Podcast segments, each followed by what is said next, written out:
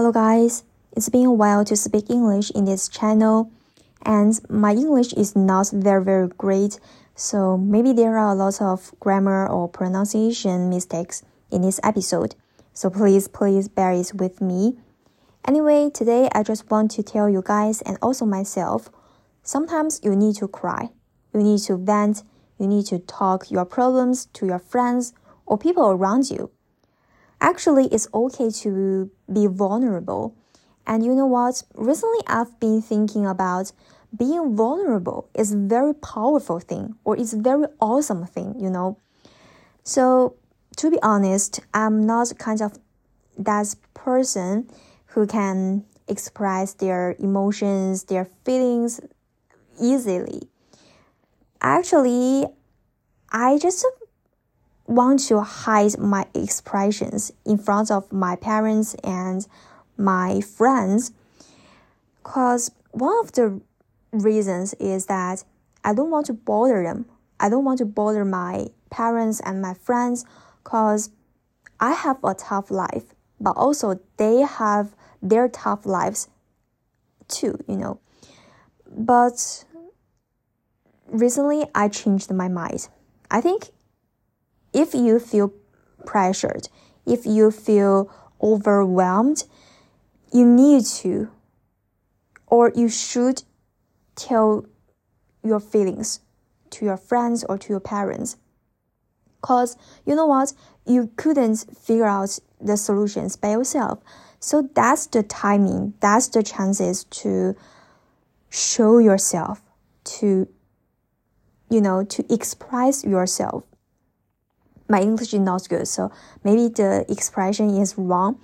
But you you know you get me, you know. So last night I FaceTime with my best friends and we've talked maybe over two hours. It's a very long conversation. Um, by the way, she is starting in Korea right now, and we just talked about a lot. And also, I cried a lot and you know, after I cried, I feel better. Especially, it's like, you know, the anxiety, the uncertainty just uh, went away all of a sudden. And also, last night I cried It's not because I feel pressured, I feel bad recently. I think it's a it's an accumulating thing. You know, maybe from the beginning of 2022, I feel pressured, but just a, a little and then a little.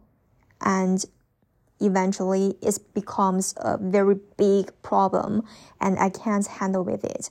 So I just cried.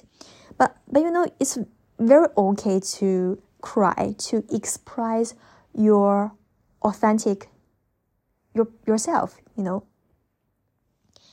And also, we talked about dreams, and that's very interesting because she told me she wants to study in Europe in five years. And I can totally relate to her because recently, not recently, I think these three years or these four years, I just realized, you know, learning or I would say starting some skills, starting something by yourself is very, very important. I used to, I used to think, you know, learning is only for the university students. And after you graduate from university, it's kind of, you, you don't need to learn, you know, but recently, not recently, but these three years, I've been thinking, you know, you can't stop learning. If you stop learning, your life is so boring. So we just have this pact, you know, we want to go to another country or go to another city for one year learning um, in five years. That's a very interesting pact.